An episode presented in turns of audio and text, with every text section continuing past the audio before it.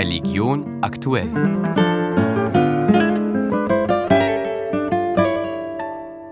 In zehn Tagen jährt sich der Kriegsbeginn in der Ukraine zum zweiten Mal, im Osten des Landes sogar schon zum zehnten Mal.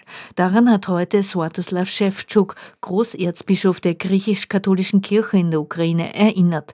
Denn er befürchtet, dass der Krieg in seinem Land in Vergessenheit geraten könnte. We are alive.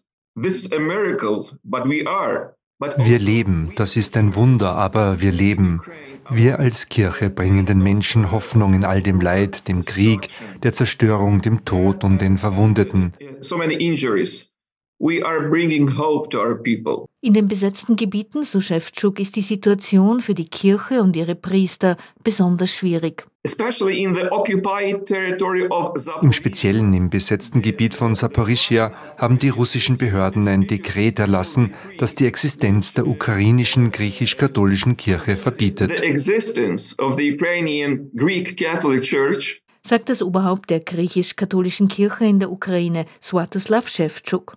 Und auch Hilfsorganisationen in Österreich wie die Caritas und Nachbar in Not appellieren an die Regierung und an SpenderInnen, die knapp 18 Millionen Ukrainerinnen und Ukrainer, die auf humanitäre Hilfe angewiesen sind, nicht zu vergessen, auch vor dem Hintergrund des Kriegs in Gaza. Annalena Seber. Neben allen anderen Krisenherden dürfe man nicht vergessen, wie der Alltag für Ukrainerinnen seit zwei Jahren aussieht, sagt Andreas Knapp, Generalsekretär für internationale Programme der Caritas. Die Sirenen und das Ausharren in Luftschutzkellern für Ukrainerinnen und Ukrainer zählt es jetzt die letzten zwei Jahre zur Realität. Um das nur ein bisschen mit Zahlen zu untermauern, es gab in den letzten zwei Jahren mehr als 39.000 Luftalarme. Auch wenn die auf dem Land verteilt mit unterschiedlicher Intensität, aber im Schnitt sind es 55 Alarme pro Tag. Fast 60 Millionen Euro haben die Österreicherinnen bis heute für die Ukraine gespendet.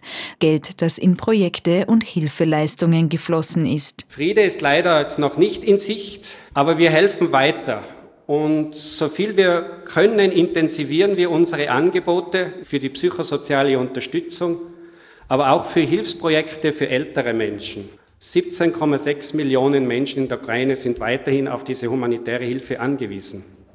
Und eines ist sicher, dieser Krieg wird Spuren hinterlassen. Sagt knapp, aber bereits jetzt sind die Spuren erkennbar.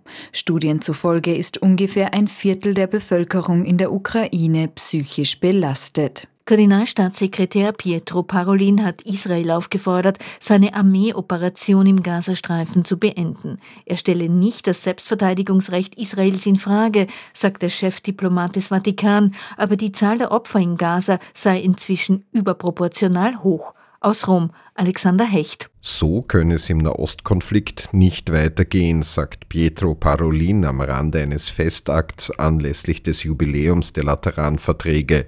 Das Gaza-Problem müsse anders gelöst werden. E Kardinal Parolin bekräftigt das Recht Israels, sich zu verteidigen und verurteilt erneut die Hamas-Angriffe vom 7. Oktober deutlich und ohne Vorbehalte. E Aber es gehe auch um die Verhältnismäßigkeit und die sei nach 30.000 Toten in Gaza nicht mehr gegeben.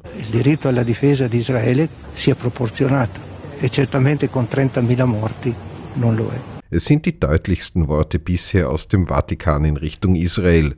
Es wird sich zeigen, wie viel Gewicht sie haben, denn wie schon im Ukraine-Konflikt scheint man auch in Nahost wenig auf die Stimme aus dem Vatikan zu hören. Und die israelische Botschaft beim Heiligen Stuhl hat umgehend Parolins Worte kritisiert und von falschen Schlussfolgerungen gesprochen.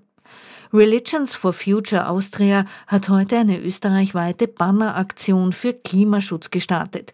Wählt das Leben, stoppt fossile Subventionen ist beispielsweise auf einem der Banner zu lesen.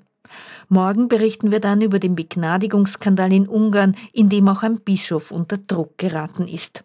Das war Religion aktuell, Ausgabe Mittwoch, 14. Februar, Redaktion Susanne Krischke.